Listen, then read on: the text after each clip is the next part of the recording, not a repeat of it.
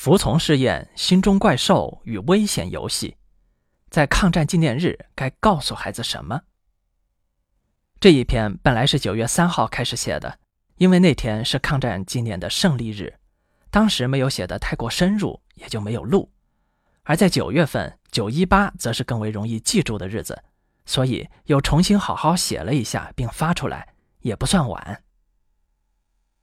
作为一个历史沉重的民族啊。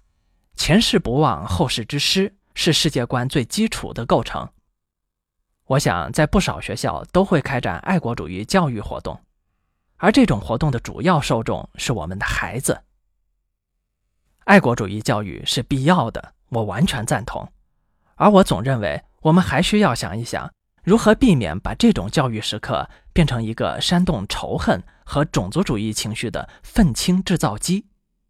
我们可不可以把它视之为一个帮助孩子既汲取历史教训，又提升认知水平的契机呢？显然，爱国以及爱国教育的结果，似乎不应该是塑造出一群长大后叫着抵制日货，把坐在外国品牌车上的无辜群众砸成植物人的暴徒，也不应该是在手撕鬼子的 YY 中自我陶醉的个体。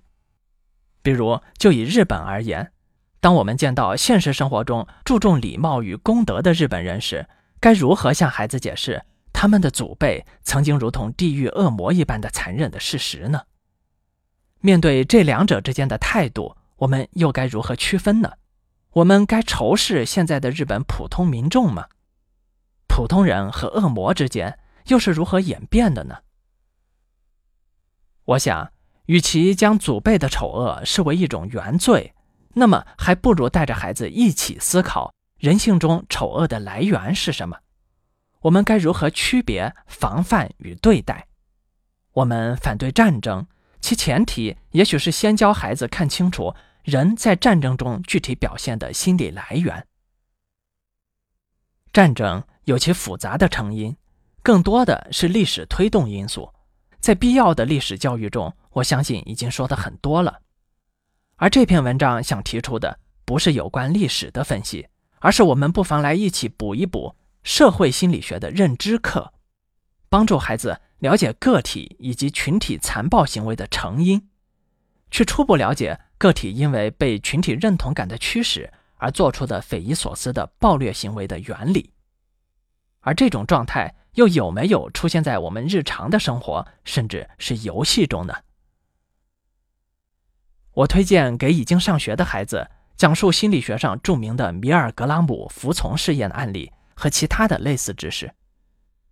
这个案例是心理学上的基本知识，讲述受邀请的普通群众作为试验参与者，在面对答错问题的对象选择是否进行电击惩罚时的残忍程度。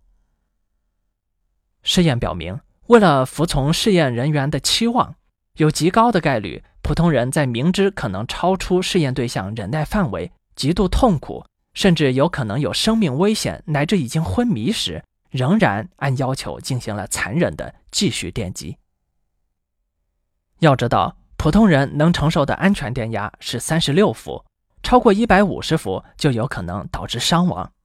而在试验中。高达百分之七十比例的普通受试者，在已经听到试验对象的惨叫和哀求时，仍然听从要求，按下了越来越高，直到三百伏的电击按钮。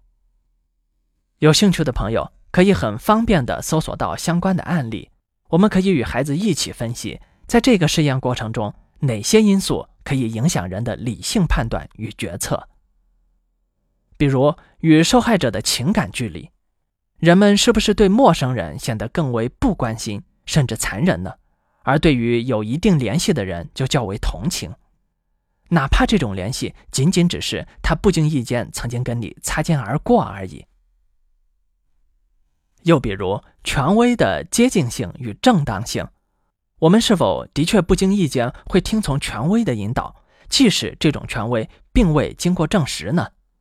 我们是对容易接近的权威更信服？还是更容易顺从远离身边高高在上的权威呢？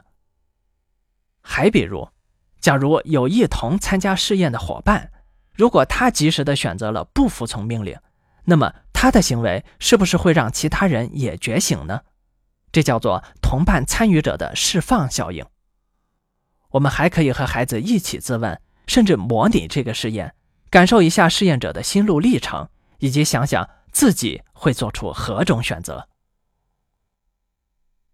对于孩子而言，在童话里经常出现的怪兽形象，更有利于帮助孩子一步步加深认知。咱们可以一起讨论怪兽是怎么来的，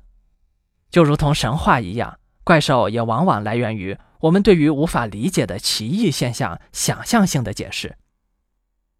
比如没见过的动物、超自然灾害、变异性遗传等等。我们可以尝试搜索一些著名怪兽的原型，帮助孩子理解。比如被误认为会唱歌的水怪的海牛，而比童话里和想象中的怪兽更为可怕的是带有偏见的宣传与教育所产生的心中的怪兽。包括对他人的偏见与种族主义。为什么我们的历史中会产生希特勒这样带来深重灾难的领导者？为什么几乎每一条教义都很善良的宗教里会不断的产生原教旨主义的极端思想，或者形成对异教徒的血腥迫害？而没有人性的领导者又是如何给别人洗脑，以至于大家为之付出生命，甚至变得残暴无比？都坚信不疑呢？这其中的原因，或许是为了被主流群体接纳所导致的自我颠覆。而在日常生活中，我们有没有遇到过类似的情况呢？对于孩子而言，危险游戏就是一个典型的经历。在《绿山墙的安妮》中，就有这么一个例子，讲述了流行在孩子中的一个叫做“敢不敢”的游戏。孩子们轮流尝试不同的危险动作。在迫切希望被群体接纳的压力下，最终导致了安妮爬上屋脊行走，以至于摔伤的结果。我们几乎所有人都有过类似的经历，因为想在同伴面前有面子，或者所谓的荣誉感，迫使自己做明知道不对的傻事儿。我们固然希望孩子有探索的欲望，但显然这种探索欲啊，不应该是去冒明知且不必要的危险。咱们希望他具备良好的判断力和自控力，那么不如用一起回忆类似例子的方式，和孩子共同探讨为什么我们会做傻事儿，是否就是因为在那一瞬间群体给我们带来的从众压力，不知不觉中就会几乎让人无法反抗呢？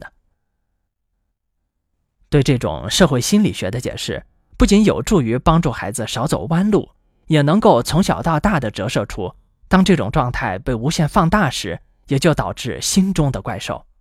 而一旦被野心家所利用，甚至就是人类的浩劫。在孩子们的敢不敢游戏中，我们普通人可能只是做匪夷所思的傻事儿；而在国家或者宗教层面的社群压力下，